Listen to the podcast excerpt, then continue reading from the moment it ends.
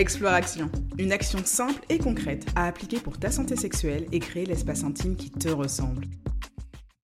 Coucou les explos Bienvenue dans ce deuxième épisode d'Explore Action. Aujourd'hui, je vous partage trois pensées, trois mantras pour vous aider à créer une intimité sans jugement.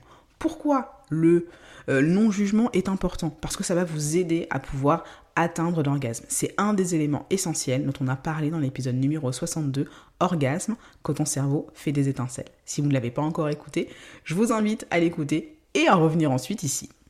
Alors, le jugement de soi, comme je vous en parlais dans l'épisode précédent, c'est quelque chose qui peut amener à de la déconnexion, à de la déconnexion vis-à-vis de soi, parce que bah, finalement, c'est comme si on se retrouvait un petit peu euh, téléporté et euh, en train d'observer la scène qui est en train de se passer dans l'intimité plutôt que d'être soi-même en train de la vivre.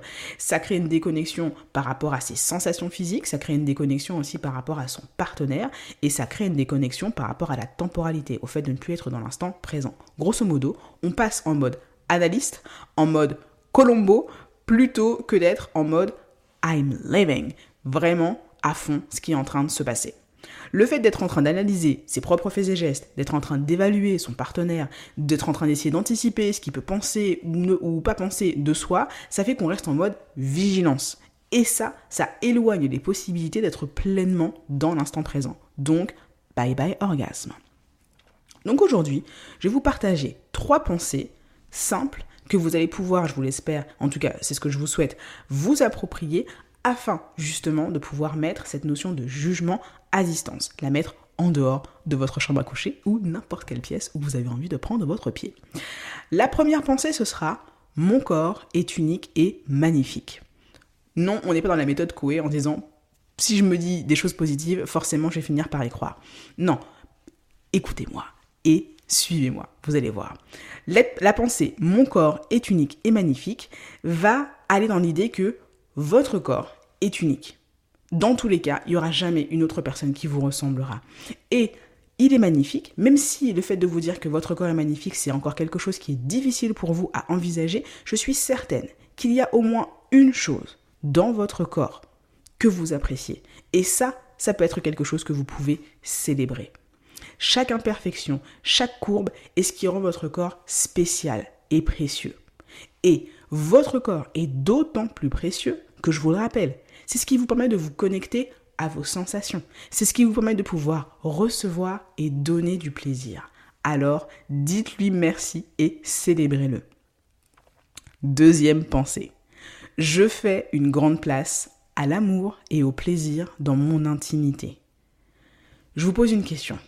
Est-ce que vous préférez que votre espace intime soit rempli de doutes, de méfiance et de peur Ou alors est-ce que vous préférez avoir un espace intime, une rencontre sexuelle qui soit imprégnée d'amour, de confiance et de plaisir partagé? Si vous préférez la deuxième option, et moi je suis la team deuxième option, rappelez-vous que votre valeur personnelle n'est pas déterminée par votre performance ou votre apparence physique.